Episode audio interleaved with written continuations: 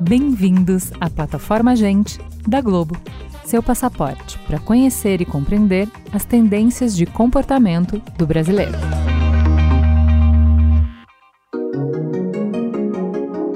Dá para falar em consumo quando a conta do brasileiro apertou? Na lenta retomada do pós-pandemia, o endividamento das famílias brasileiras atingiu um nível recorde em abril de 2022, assim como a inadimplência. É um cenário econômico desafiador o que vemos na pesquisa Termômetro do Consumo, segundo semestre. 50% dos brasileiros afirmaram que a vida financeira piorou recentemente, pois eles têm sentido os impactos macroeconômicos, como a alta dos preços, por exemplo. Essa é Camila Viol. Sou analista de inteligência de mercado, focada no setor de varejo. Foi ela quem coordenou a pesquisa, feita em maio desse ano, com mais de duas mil pessoas de todas as regiões do Brasil. E segundo a Camila, as respostas não mudam de forma significativa entre os diferentes níveis socioeconômicos. Ou seja, tanto as classes A ou C sentiram essa alta dos preços no bolso. E por isso tiveram que cortar ou diminuir os gastos com algum tipo de consumo ou serviço. Mas já para 31%, a vida financeira se manteve igual, ou seja, não tiveram nenhuma alteração, e para 19%, a percepção é de melhora. Para os consumidores que tiveram que repensar alguns gastos, a maioria optou por cortar o lazer fora de casa, como turismo e bares, além de moda, delivery e infraestrutura doméstica. Mas, se o momento atual é desafiador, o olhar para o futuro é otimista. Depois de um Dia das Mães tímido, a segunda metade de 2022 reserva esperanças de recuperação para o varejo e para os próprios consumidores. Existe essa expectativa de melhora para 62% dos consumidores, onde 47% acreditam que essa melhora já começa a se refletir a partir de julho e para 15% um pouquinho mais adiante, a partir de outubro, o que traz boas perspectivas para o consumo e oportunidades para os varejistas e indústria. Inclusive, o brasileiro tem planos de gastar exatamente com algumas das categorias que foram suprimidas, como moda. Existe uma forte demanda reprimida por artigos de moda, então, roupas e calçados estão no topo da lista de intenções de gasto do brasileiro para o segundo semestre. Além também de alimentos e bebidas, educação, como graduação, pós-graduação e outros cursos, o autocuidado, que engloba serviços de estética com cabelo, pele, massagem, e também a volta gradativa do lazer fora de casa. Nos próximos meses, a principal expectativa do comércio está na Black Friday, evento que concentra descontos importantes em lojas físicas virtuais e que será realizado em 25 de novembro. A data vem se consolidando ano a ano no Brasil e ganhando características próprias. O perfil do shopper nacional é levemente mais feminino e, para as mulheres, as apostas se concentram em itens de vestuário. Outra categoria muito importante na Black Friday brasileira são os eletrônicos, que este ano ganham peso em dobro. A data de descontos cai logo no início da Copa do Mundo do Catar, entre o primeiro e o segundo jogos do Brasil no campeonato. Um tradicional propulsor de vendas, o Mundial deve mexer no comércio de televisão, mas não só.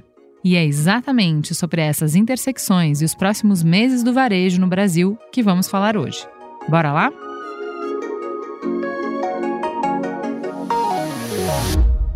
Vamos começar pelo começo, apresentando quem são os nossos convidados.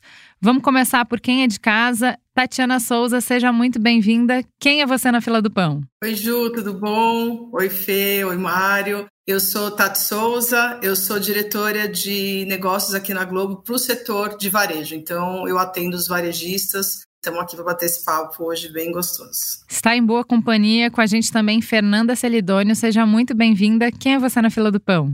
Oi, Ju. Oi, pessoal. Tudo bom? Eu sou responsável pela área de inteligência de mercado aqui da Globo, com insights voltados para o setor varejista. Né? Então, eu sou responsável, junto com o meu time, pelas análises de tendência de consumo, análise de comportamento de compras sazonais, como é esse o caso da Black Friday, análises setoriais de moda, varejo alimentar, enfim, para todas as verticais de varejo. E para completar o nosso time de especialistas, Mário Souza, seja muito bem-vindo. Quem é você na fila do pão? Oi, pessoal, tudo bem? Eu sou Mário Souza, com S, já vi que a Tati é com Z aqui. Sou diretor aqui de marketing da Samsung Brasil e lidero basicamente as atividades de marketing das categorias de celulares, tablets, notebooks, relógios e já tenho 10 anos de Samsung e antes de Samsung trabalhei com Johnson Johnson e Accenture e muito feliz aqui de estar com vocês para conversar sobre as perspectivas do segundo semestre. Então vamos lá, vamos mergulhar nesse papo que tem muita conversa para a gente ter. Tati, vou começar por você. A gente acabou de ver na introdução que nesse ano as categorias que lideram intenção de compra seguem sendo moda e eletrônicos. O que, que explica essa força? Quais são os produtos mais desejados dentro dessas categorias? Bom, Ju, esse ano os resultados que a gente vem acompanhando, eles estão muito parecidos com o do ano passado. Moda não aparecia como categoria liderando, né? E isso começou a acontecer na pandemia, então foi uma mudança que a gente percebeu de comportamento. E logo na sequência entra os smartphones e os eletrônicos, né? Que historicamente foram categorias que sempre lideraram tanto as intenções quanto às compras. Acho que roupas e acessórios eles continuam com essa relevância ainda esse ano por conta desse contexto que a gente está vivendo, né, de pós-pandemia, onde a vida vai retomando esse formato presencial, as pessoas voltando a sair, trabalhar fora, viajar, enfim, participar de evento. E isso a gente viu, né? A gente sabe que impulsiona bastante essa indústria. Na sequência, assim, celulares e eletrônicos, eles sempre apareceram no topo das intenções sendo que a liderança, depois o Mário pode até ajudar a gente aí, mas a, a liderança sempre foi para o celular. E o que a gente vê esse ano é que os eletrônicos eles estão bem próximo dos celulares nas pesquisas de intenção que a gente já vem fazendo. E muito impressionado pela Copa, né? É, porque as pessoas trocam suas telas para assistirem os jogos, a gente acompanha isso. A gente percebe que o aumento médio na venda dessas telas no período de Copa é de mais ou menos 40% a mais, e com certeza isso vai puxar né, o resultado de eletrônicos nessa Black Friday. Então, é bem provável que as vendas de eletrônicos superem as vendas de celular esse ano por conta de Copa, que historicamente celular era quem liderava. Nem me fala, Tati. Meu marido tá no meu ouvido é, namorando uma TV nova por causa da Copa. E eu sei que tem, tem muita gente nessa só esperando a Black Friday para tocar de TV. E aí, Mário, eu queria entender o contexto que isso acontece, né? Porque a Camila nos falou já aqui na introdução que existe uma expectativa por parte dos consumidores de uma melhora na situação financeira para o segundo semestre. E já nessa expectativa, a gente vai fazendo planos do que a gente ficou é, reprimindo, que a gente né, deixou de gastar, deixou de comprar o que, que a gente quer fazer quando a situação melhorar. Além do Dia dos Pais, que é uma data tradicional e importante, a gente tem, como a Tati acabou de falar super bem, a Copa do Mundo que influencia muito. Como é que vocês estão se preparando para aproveitar a Copa do Mundo e esse potencial, essa mobilização incrível de incrementar negócios? É, legal. Acho que é sempre bom mencionar dos dois anos de pandemia, né? As pessoas acabaram ficando um pouquinho em casa. Nesses anos, acabaram até trocando um pouco de televisões, de aparelhos eletrodomésticos de casa, é, mas mesmo assim o desejo continua, né, dentro dos eletrônicos, né. Então nesse segundo semestre, como você bem falou, a Copa do Mundo chega. Eu acho que o fator interessante é que ela chega junto com a Black Friday, né. O mercado todo está uhum. tentando entender como que vão ser esses dois períodos promocionais, né.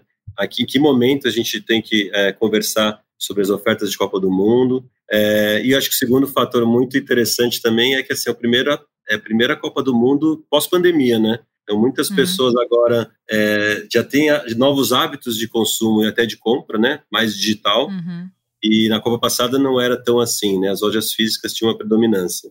Então, acho que as uhum. empresas estão tentando entender como né, esses novos hábitos vão afetar a decisão de compra dos consumidores quando chegar na Black Friday, né? E também tem aquela questão do modelo híbrido de trabalho, né? Trabalhar home office, uhum. trabalhar no escritório, as pessoas estão na on the go, então, o que a gente entende é que tem a televisão, tem o tablet, tem o celular, tem o fone de ouvido, tem todo esse ecossistema de produtos que você vai curtir a Copa do Mundo em vários lugares diferentes, né? Então, acho que é um pouco isso que a gente está tentando se preparar. Oferecer a solução que cada consumidor quer para curtir a Copa do Mundo do jeito dele ou dela. Muito bom você trazer isso, Mário. O programa que a gente gravou ano passado sobre Black Friday, a gente justamente conversou sobre como essa circunstância, né, da gente estar tá mais fechado em casa, muito com com mais receio e, e, evitando né, mais sair, impulsionou uma mudança de comportamento real, né? Assim, como as pessoas perderam medos que tinham ou mudaram hábitos que impediam que o comércio eletrônico decolasse efetivamente.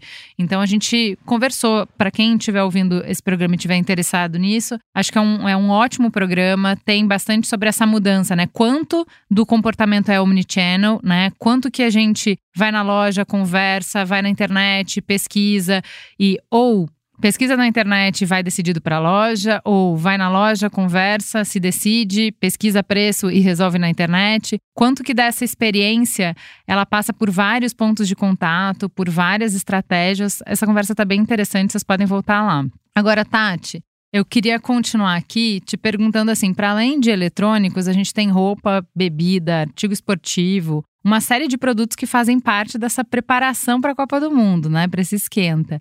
Entre os brasileiros que foram ouvidos pela pesquisa, 56% disse que pretendem comprar algum produto, alguma coisa a gente vai comprar, especialmente por conta da Copa. Como é que você vê que esse evento influencia a Black Friday? Como vai ser? Bom, a gente sabe que vai influenciar em alguns resultados, sim, e é muito difícil da gente prever porque a gente nunca teve né, uma Black Friday ligada a um evento uhum. tão importante como a Copa. O que, que a gente uhum. tem feito? O que, que a gente começou a fazer?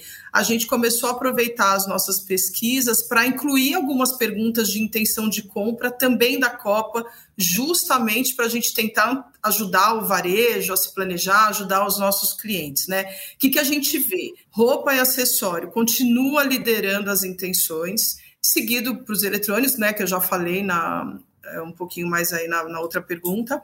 E o que, que a gente vê que aumenta quando a gente faz a pergunta focando nas compras para a Copa? A gente vê que sobe compras para supermercado, né? Que quando a gente uhum. faz a uhum. pesquisa descolada de Black Friday aparece mais lá embaixo. Sobe compra de bebida alcoólica, sobe uhum. compra de artigos esportivos, e artigos esportivos é, quem respondeu, os respondentes, eles falam de camisa da seleção, comprar bola, comprar tênis, né?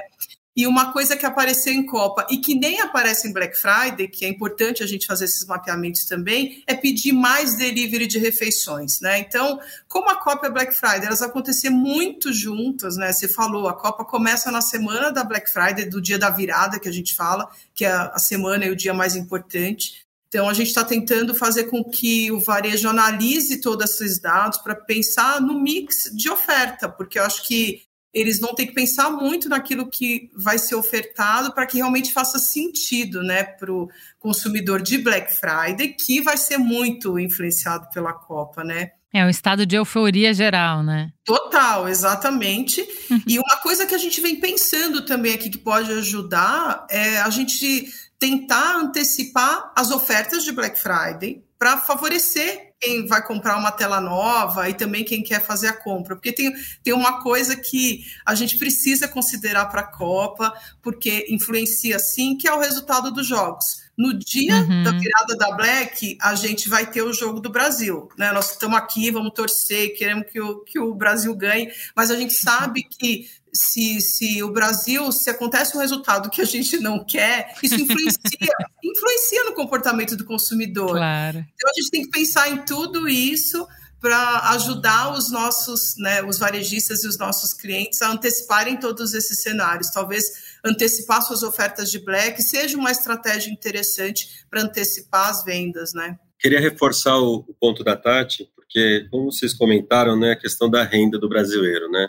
Tem uma intenção melhor no segundo semestre, mas atualmente o endividamento cresceu, a gente observa isso. E se for deixar naturalmente, o brasileiro vai esperar esse período promocional da Black Friday, né? Que junto com a Copa do Mundo deveria trazer as melhores ofertas. Então acredito que para antecipar um pouco essa demanda, né? Provavelmente o mercado vai trazer ofertas interessantes é, meses antes, né, da Black Friday da Copa do Mundo, para tentar começar a conversar com os consumidores apresentar os produtos e, e fazer esse convencimento. Então, reforçando o que a Tati falou, acho que provavelmente esse movimento pode acontecer sim, porque do contrário seria seriam alguns meses que a demanda seria baixa, né? É, já uhum. que tem uma renda restrita. Só para você ver como isso é uma tendência, no ano passado a gente também conversou sobre isso. A gente estava com Ana Paula Rodrigues, que é diretora de marketing do Magazine Luiza, e ela estava falando que já é prática do mercado fazer e antecipando para justamente as pessoas conseguirem se programar, comparar e, e para o varejo, para as entregas, para também ficar mais bem distribuído, né? Exatamente. E eu acho que como você tem um processo de decisão de compra nas categorias de eletrônicos, uhum. né? Alguns preços um mais altos, mas você tem que começar a apresentar o produto, a pessoa vai numa uhum. loja física, entende, acompanha os preços, né? Exato. E acho que esse, esse, processo de decisão tem que ser iniciado antes, como ela comentou ano passado, acho que esse ano ainda mais. É, e acho que tem uma coisa também que eu queria complementar, que o consumidor ele fica sempre esperando a Black Friday, né, o dia da virada, né, a gente já, uhum. já consegue perceber esse movimento, os consumidores eles estão antecipando suas compras, mas ainda tem uma parte parcela muito grande dos consumidores que esperam. Então, quanto uhum. mais a gente conseguir deixar para esse consumidor claro de que as ofertas que estão sendo feitas com aquela antecedência, né, elas são ofertas que também estarão válidas na Black Friday, ou seja, o preço não vai abaixar, melhor vai uhum. ser. Então a gente precisa dar essa garantia para o consumidor, né? O preço é o uhum. mesmo um mês atrás, um mês e meio atrás, enfim, vai depender da estratégia de cada cliente, é, mas o consumidor tem essa segurança, tá bom, vou comprar aqui hoje porque eu sei que na Black Friday não vai ser mais barato. Sim, porque nada pior, né? Isso. Aquela sensação horrorosa. Depois que você compra, você para de olhar na vitrine, você, você pede para nunca mais te mostrarem, porque se você comprou e você vê um negócio 30% mais barato depois, ainda mais no eletrônico, que é uma compra que compromete uma, uma parcela considerável do rendimento, aí é uma dor, né? Você se sente burro, você fala, ah, fiz uma má compra, mesmo que já tivesse dentro do que você orçou, que você acha naquele momento da compra você ficou super feliz, se você vê 30% mais barato depois, é um Deus nos acuda. Dói, dói. Isso, acho que isso impacta demais a relação do consumidor com a loja, né? Ele uhum. acaba se sentindo traído e essa conexão, Exato. né, essa, essa tentativa de gerar fidelidade, na verdade, ela vira um, uma tentativa de, de nunca mais voltar nessa loja, né? Acho que o consumidor se sente bastante traído e pede essa confiança que ele deveria ter nas marcas de maior preferência dele, né? Exato. Fernanda, aproveita que você está com o microfone e já me conta quem que é esse consumidor. Qual o perfil desse comprador, dessa compradora? Porque lá no início da introdução a gente viu que o público feminino é um pouco maior, é 53 versus 47 de masculino. O que, que as mulheres estão buscando na Black Friday? É, as preferências você acha que mudaram em função dos anos de pandemia, de quarentena? A gente quer coisas diferentes? É, Ju, é só para reforçar um ponto que a Camila comentou no início da conversa, que essa amostra ela foi feita para representar brasileiros conectados da classe ABC, tá? Então, uhum. com isso em mente, sim, as mulheres têm uma representatividade um pouco maior nesse universo e o perfil de compra também acaba sendo um pouco diferente, né, entre homens e mulheres. Moda, que inclui roupa, calçados e acessórios, lidera o ranking de categorias mais comprada pelas mulheres. E eletrônicos é a categoria de maior destaque para o público masculino, né? Então inclui games, áudio, vídeo. Então, como a Tati comentou na resposta dela, é, moda, ele subiu no ranking sim por conta da pandemia, né? Mas quando a gente compara, por exemplo, esse mesmo ranking de intenção de compra versus o ano passado, não teve mudanças tão significativas na prioridade desses produtos que tinham maior intenção de compra, né? Ele segue uhum. basicamente uhum. o mesmo. O que muda, e muda de forma bastante significativa, é o percentual de intenção de compra. Então, por exemplo, ano passado, moda liderava o ranking né, de maior intenção, com 58% das pessoas dizendo que queriam comprar artigos de roupa, acessórios, calçados, o que fazia muito sentido, né? A gente estava saindo de um período de lockdown, então existia uma demanda muito reprimida para a compra de artigos de moda. As pessoas de fato precisavam de roupa. Hoje, embora moda seja uma categoria de intenção de compra, né? Esse percentual caiu. Então, ano passado era 58, esse ano está com uma intenção de compra de 34%. Ainda é alto, é a principal categoria né, de intenção de compra. Ainda existe uma demanda reprimida da pandemia, mas em proporções menores. Por outro lado, a intenção de compra de eletrônicos, smartphone, eletrodoméstico esse ano está maior que o ano passado. A gente sabe que são categorias que têm um ticket médio mais alto, né, que geralmente são compradas por meio de parcelamentos, e sabemos, né, o juro esse ano está mais alto, o bolso está mais apertado, então o shopper está buscando a oportunidade ideal para satisfazer esse desejo de compra e colocando uma boa expectativa aí para Black Friday desse ano. É, então já que você está falando disso, vamos falar de smartphone, que é a prioridade massiva, né? Todo mundo quer, todo mundo precisa, a gente está sempre trocando. E foi eleito o foco de compras das classes A, B e C, ou seja, todo mundo que a gente ouviu na pesquisa. É, o aparelho também é prioridade para os maiores de 30 anos. E aí, Mário, a Samsung tem uma estratégia especial para venda de celulares nessa Black Friday? Com certeza. Eu acho que conectando com o seu ponto anterior da segurança, né, ao fazer o um negócio, o consumidor está buscando segurança na, na, decisão de compra dele, né? O que a gente costuma é, trabalhar é ofertas específicas para Black Friday também, né? É, para a gente a Black Friday já começou, né? A gente já começa a analisar o que, que a gente quer fazer antes da Black Friday quais são as estratégias antes e as estratégias para a Black Friday. Então a gente tenta garantir que aquelas ofertas da Black Friday de fato são as melhores ofertas para aqueles produtos naquele período de pesquisa do consumidor. Né? Acho que esse é o primeiro ponto importante ressaltar. Acho que outras estratégias que a gente vem trabalhando, que eu posso dividir, é com certeza explorar o nosso ecossistema. Né? Então nós falamos aqui que as pessoas estão mais conectadas, estão buscando está com seu fone de ouvido, está com seu tablet. Então a gente também busca fazer ofertas entre os produtos do nosso ecossistema e com certeza também é, voltando ao, ao, ponto da renda, né, é fazer estratégias de que a gente chama de affordability, que é aquela palavra em inglês que fala um pouco da disponibilidade de recurso do consumidor, né? Então não só parcelamento, como foi mencionado, mas também é, por exemplo, a gente tem um programa muito estruturado do, da entrega do seu celular antigo na compra do seu celular novo, né? Então, ao fazer Sim, isso, genial. seu smartphone antigo tem um valor que você pode usar na compra do smartphone novo, e fora que também a, a, as nossas lojas costumam te ajudar também na transferência das informações, etc. Então, acho que, acho que tem esses fatores que a gente está trabalhando, o ecossistema, né? ofertas específicas uhum. e realmente trabalhar nessas soluções para que o consumidor pague um preço que ele consiga pagar, né? Já que ele está esperando tanto, e essa solução da entrega do celular antigo é bem relevante para a gente. Daí deixa eu só colocar um ponto sobre o smartphone que eu acho interessante também, né? Essa é a categoria de maior desejo de compra da Black Friday, porque quando a gente pergunta, né, para o consumidor, para o shopper, quais são as categorias que você tem a maior intenção de compra na Black Friday, aparece aquele ranking que nós já conversamos, né? Então moda, uhum. perfumes, eletrônicos. Mas quando a gente pergunta, né, se você pudesse escolher uma categoria para comprar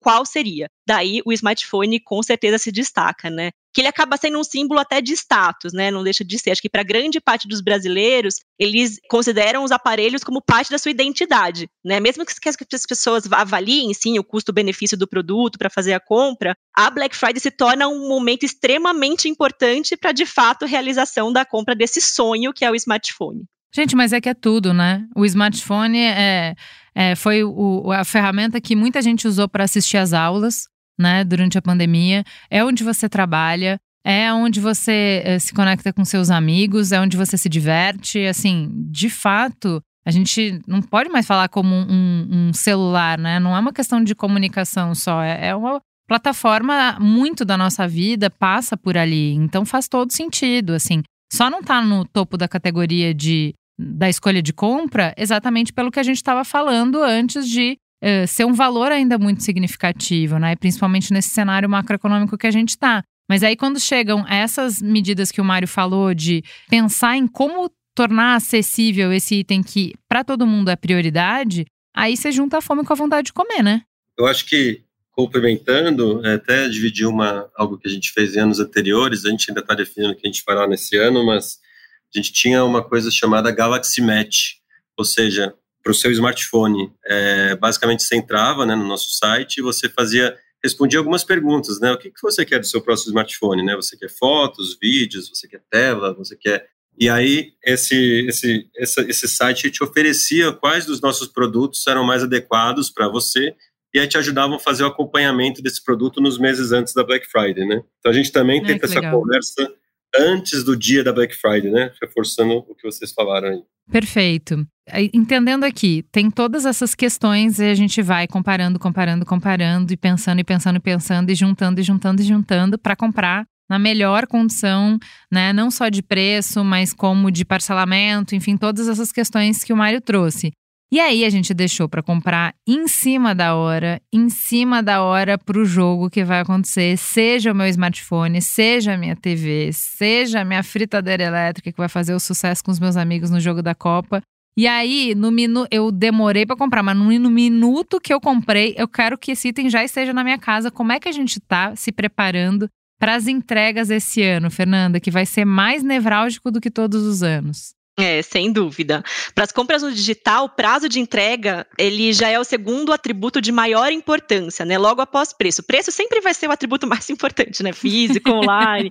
mas o segundo mais importante para o e-commerce é prazo de entrega, né? Na Black Friday uhum. do ano passado, inclusive, prazo de entrega, ele foi um gatilho importante de compra até para as pessoas que não pretendiam comprar algum produto. Eles viram que a entrega seria rápida e falaram: hum, é uma oportunidade, eu vou comprar. E também aconteceu uhum. o contrário também foi uma barreira, né? Pessoas que planejavam comprar e viram que o prazo de entrega seria tão longo, desistiram da sua compra, né? E com uhum. certeza a pandemia mudou, né, a, de certa forma, as expectativas que o consumidor tem em relação ao prazo de entrega, né? As pessoas querem receber tudo super rápido, né? Inclusive esse é um dos maiores investimentos que os varejistas fazem, que eles estão investindo nesse ano, né? Acho que é logística, velocidade na entrega, acho que essa é uma das os atributos de maior competição entre o varejo online. Né? E esse ano especificamente não dá para atrasar, né, Ju? Imagina a frustração não. de quem compra um produto na Copa e ele chega com atraso antes de uma partida tão esperada, né? Ou como você comentou, a fritadeira elétrica, tô contando com ela para fazer uns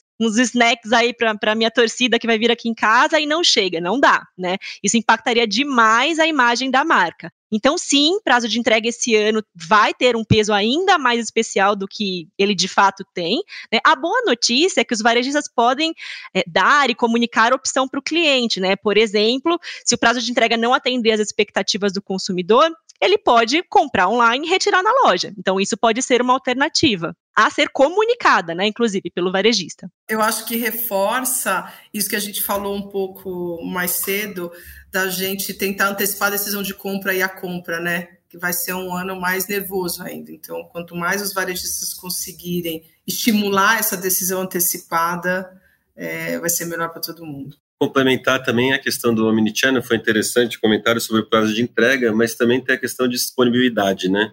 Então, imagina o consumidor na loja física, quer levar naquele momento, mas não achou o produto, mas ele é um consumidor que gosta de loja física. As lojas vão oferecer, como já começaram a oferecer, né, recentemente, você compra e eles entregam na sua casa. Facilita também a questão da gestão de estoque dentro da loja, né? Você vai lá, compra e eu entrego na sua casa. Então é omnichannel das, das, nos dois sentidos, né? Exato. Perfeito. Eu já, como consumidora, já fui impactada por essa e eu achei mágico.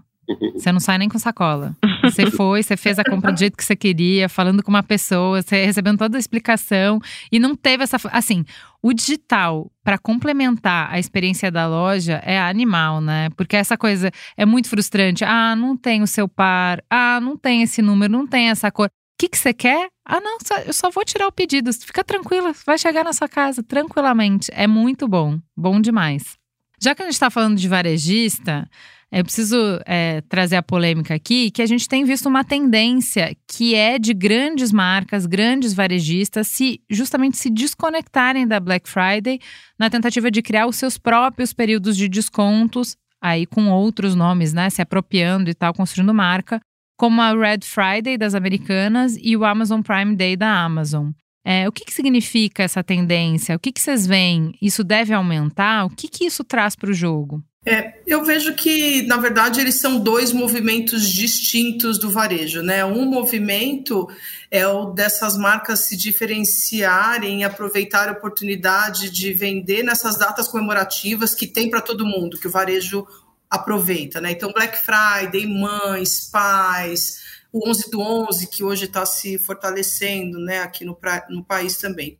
É, e uma outra coisa é eles usarem suas datas, né, que são essas assinaturas que você falou, que pode ser tanto para se diferenciar de uma Black Friday, por exemplo. Então, Americanas, por exemplo, usa a Red Friday, a, o Magalu uhum. usa a Black das Blacks. Então, são maneiras de buscar uma diferenciação na comunicação para marcar a Black Friday de determinadas marcas, né? A outra coisa é criar data, que é uma data diferente dessas datas sazonais que todo mundo usa, né? Como, sei lá, o Amazon Day, como você falou, né? Então, essas uhum, datas, uhum. elas têm uma estratégia de dar desconto para alavancar a venda também. É como se fosse uma Black Friday antecipada, vai.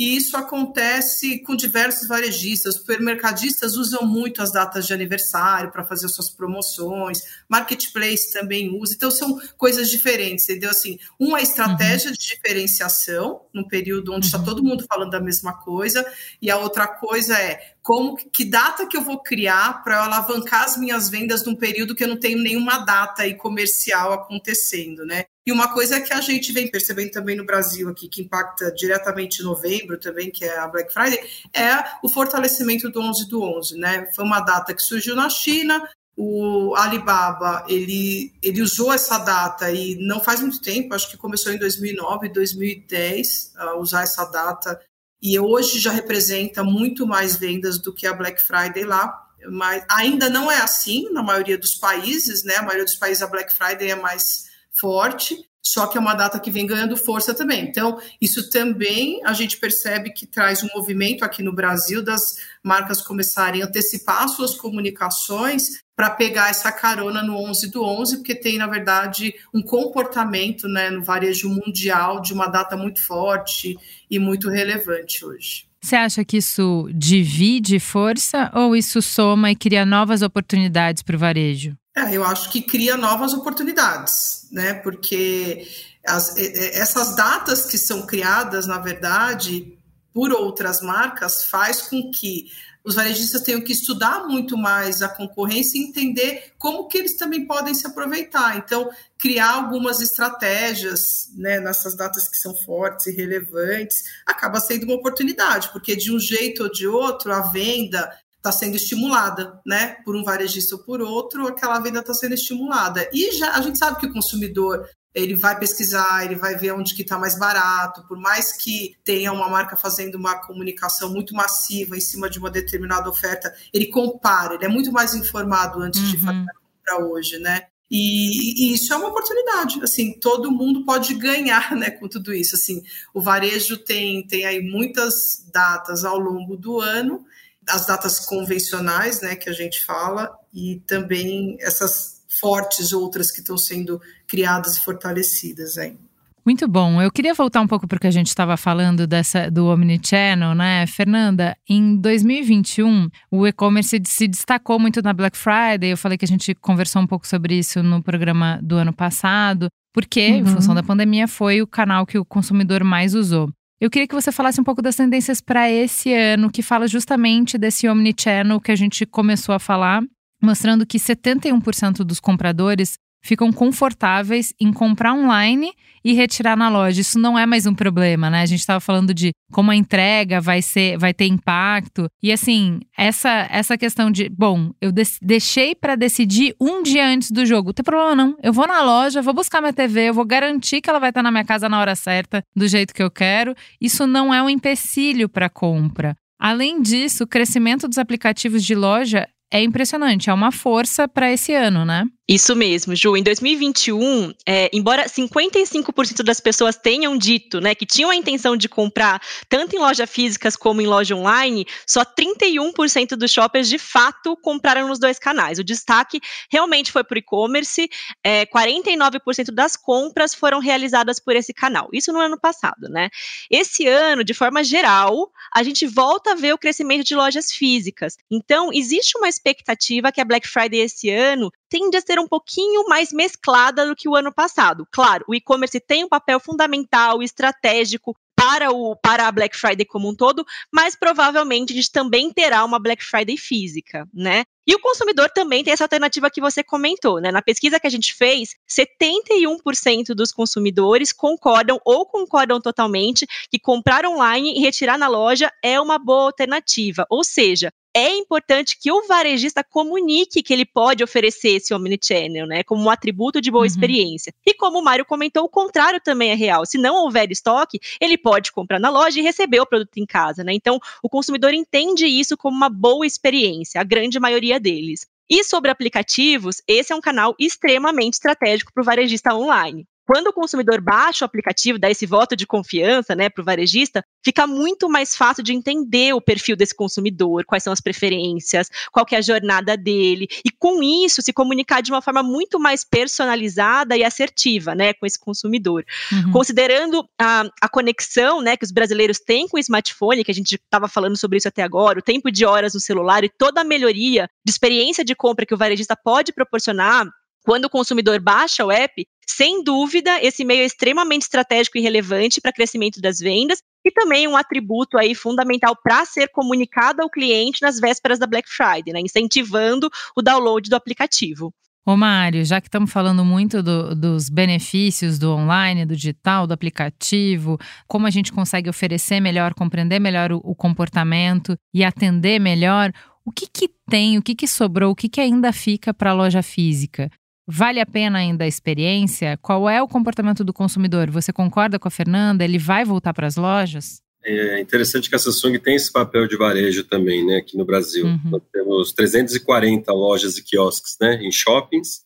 A gente também tem o nosso, nosso site, né, nossa loja online, e também temos nosso aplicativo. E respondendo a sua pergunta, eu acho que a loja física, ela realmente tem um público ainda, né, pós-pandemia não dá para falar, né, mas vamos dizer assim, nesse momento uhum. atual, algumas pessoas voltaram realmente a fazer as compras em loja física, a gente começa a observar isso, sim, é, e a gente vem, é, eu acho que a gente vem buscando a experiência de fato, né, um certo treinamento e assessoria na hora que você vai é, tocar os produtos, né, também a gente também tem é, trazido essa, esse serviço, vamos dizer assim, na hora da sua compra de ajuda no, no seu onboarding com o seu celular novo, com o seu tablet novo, uma certa experiência rápida de como você pode mexer, e alguns serviços até de pós-venda, que não necessariamente você vai numa assistência técnica, você pode ir nessa loja. Então a loja acaba sendo um centro né, de, de aprendizado, né, de como usar os seus, os seus aparelhos, né, para quem comprou nessa loja física. Então acho que entre a experiência, o serviço e essa assessoria, vamos dizer assim, é o papel que ela vem trabalhando. Mas, óbvio, ela tem que estar conectada com o online, né? Acho que uhum. essa omnicanalidade agora é mandatória, né? Mas a gente entende que ainda existe um espaço sim um público consumidor para lojas físicas. Muito bom, eu estou esperando é, conseguir ir para a loja física para comprar tênis. Porque isso é uma coisa que eu acho que faz muita diferença. É tênis de corrida e eu sou pé todo errado, todo torto, então eu não consigo comprar na internet. Eu olho, olho, olho, mas fala só na hora que que o vendedor pegar na minha mãozinha é que eu consigo fechar a compra. Porque realmente tem que ir na loja, tem que experimentar e tal. Eu acho que cada um tem o seu comportamento, né? Eu mudei muito o perfil de compra na, durante a pandemia. De fato, eh, a fricção da compra online diminuiu absurdamente, absurdamente, e aí é, é, é, o gatilho da mudança de comportamento, né? De fato, passou boi, passou boiado, uma vez que você perdeu é, resistência, sei lá, mudou comportamento mesmo. Você vê que você explora muitas outras coisas, mas eu concordo com você, Mário. Tem alguns tipos de compra, é, perfis de consumidor, momentos né, da vida ou, ou, é, da compra que faz toda a diferença poder ter esse suporte que no, nas lojas físicas a gente encontra. E quando a gente consegue combinar o melhor dos dois mundos, aí sim é, é a experiência, a jornada do consumidor perfeita, né? O final feliz da história.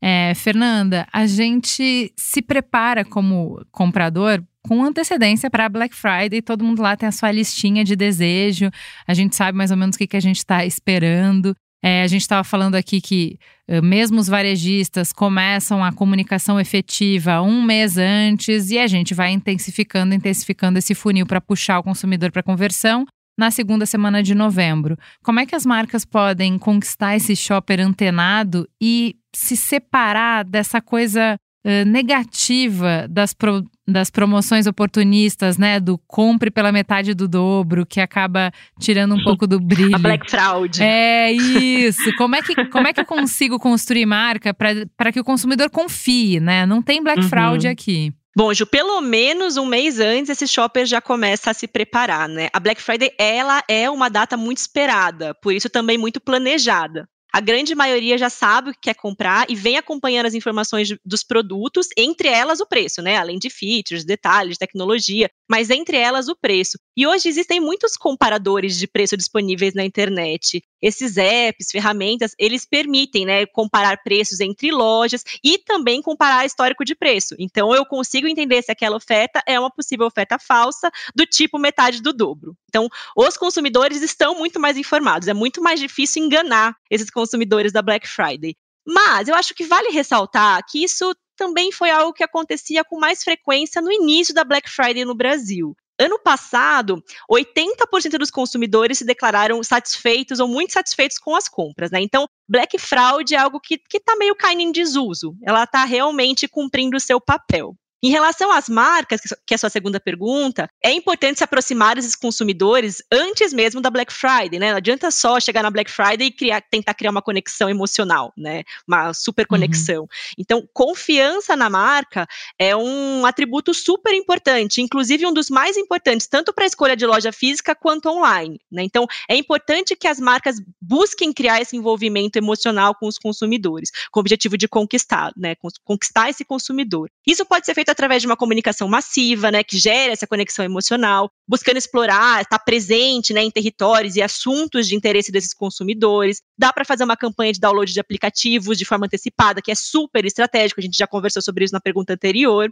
Além, claro, de ser fiel às suas comunicações, como a Tati comentou. Não adianta nada ele fazer uma promoção no começo de novembro e daí chega no dia da Black Friday ele dá mais 30% de desconto. Não dá, né? As pessoas vão se sentir traídas. Então a marca precisa ser consistente, coerente na mensagem e buscar uma conexão aí com esses consumidores, não só no período da Black Friday, mas fazer isso de forma contínua e constante. Perfeito. Já que você está falando de construção de marca, eu queria perguntar para o Mário, porque assim, Samsung é uma marca premium, é uma marca que com consistência vai construindo uma comunicação que explica muito bem o que, que ela é, qual o lugar que ela ocupa no mundo, dos produtos, muito é, calcada em inovação. E aí, como é que a gente faz numa data que é varejo, varejo, varejo, em que a disputa é com preços agressivos, em que a gente vai ficar olhando preço por preço, centavo a centavo, não existe o risco da gente é, banalizar a marca, machucar a marca? Como é que a gente faz para que esses grandes descontos não confundam a percepção de valor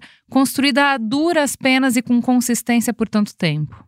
Essa, essa é uma ótima pergunta. Eu acho que tem um lado da Samsung de, historicamente, a gente costuma falar de democratizar o acesso à tecnologia, né? Então a gente realmente uhum. tenta trazer novas tecnologias a um melhor custo-benefício, né? Ano após ano. Isso a gente vê, por exemplo, esse ano a gente tem um portfólio de produtos 5G, né, super amplo, né? É, então é parte do nosso DNA um pouco esse papel, sabe, de, de trazer opções né, para o consumidor, vamos dizer assim. Mas de fato, durante esse momento da Black Friday, tem que tomar um cuidado, né, da, de como dosar essa intensidade promocional versus o que você quer construir como marca, né? É, qual preço eu devo ofertar versus o preço que já vinha sendo pago, né? Então acho que passa um pouco por a seleção dos produtos que vão participar da Black Friday, seleção dos canais, seleção dos tipos de oferta, como eu te falei, não necessariamente precisa ser uma redução de preço, pode ser um, um bundle com algum outro produto nosso. Então a gente fica analisando um pouco é, por produto quais são as melhores soluções para tentar balancear o que você justamente falou, manter um pouco né, da percepção de marca premium, mas ofertar alguma coisa é, interessante para o consumidor, né?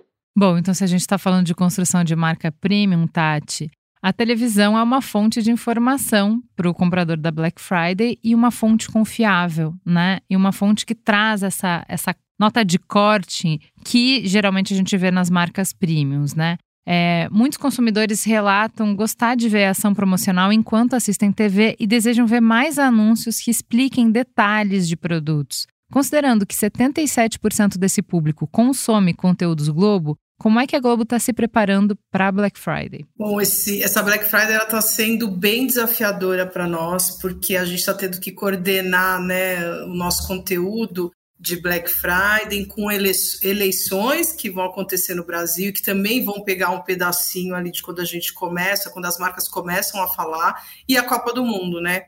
Então, a gente teve que começar a pensar em tudo isso com bastante antecedência para desenhar a melhor maneira de ajudar os consumidores com as informações, que é isso que eles esperam né, da televisão, e dar destaque para as marcas que vão estar com a gente no que a gente está chamando na nossa Global, Global Friday. E a gente sabe como que cada uma das nossas plataformas pode ser mais efetiva, e acho que hoje a nossa maior preocupação é garantir que o nosso inventário, que é o inventário mais estratégico para a data, né, para a gente comunicar as ofertas, para comunicar informações também para os consumidores, ele ficasse preservado né, para os nossos parceiros, isso a gente já está fazendo. Uma outra coisa que a gente está fazendo também é compartilhando todas essas pesquisas, essas informações que a gente está trazendo aqui um pouco, com esse termômetro do consumo, com bastante antecedência no mercado, porque a gente entende que isso pode ajudar as marcas nas definições de estratégia, nas definições de mix de oferta e até nas suas negociações e a gente vai continuar fazendo pesquisa até bem próximo da data, porque a gente quer acompanhar se alguma coisa vai mudar na intenção de consumo, né, para que esses dados possam ajudar efetivamente todo mundo que vai estar com a gente, ofertar aquilo que seja realmente relevante lá para o consumidor na, no período da Black Friday, né.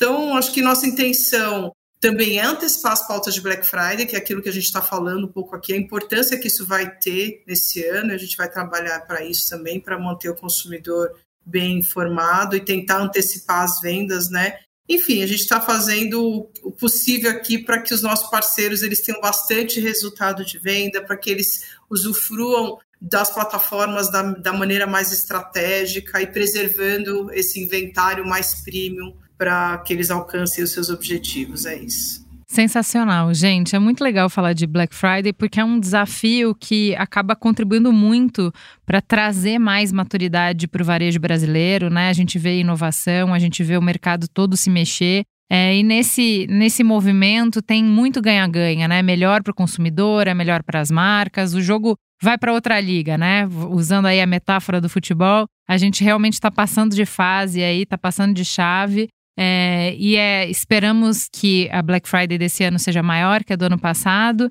e que a gente tenha todas essas tendências se consolidando, que eu acho que é muito interessante para os negócios e é muito interessante para os consumidores. Queria agradecer muito a presença de vocês, obrigada pela conversa gostosa. E voltem sempre, o Gente está de portas abertas para vocês. Legal. Obrigado. Super obrigada pelo papo. Gente é onde tudo começa. É o ponto de partida. Gente é matéria-prima para criar algo novo e relevante. Uma fonte de conhecimento viva que revela comportamentos, histórias e tendências. É inspiração. Sua próxima grande ideia começa com Gente, a plataforma de insights da Globo. Para conhecer mais, acesse gente.globo.com.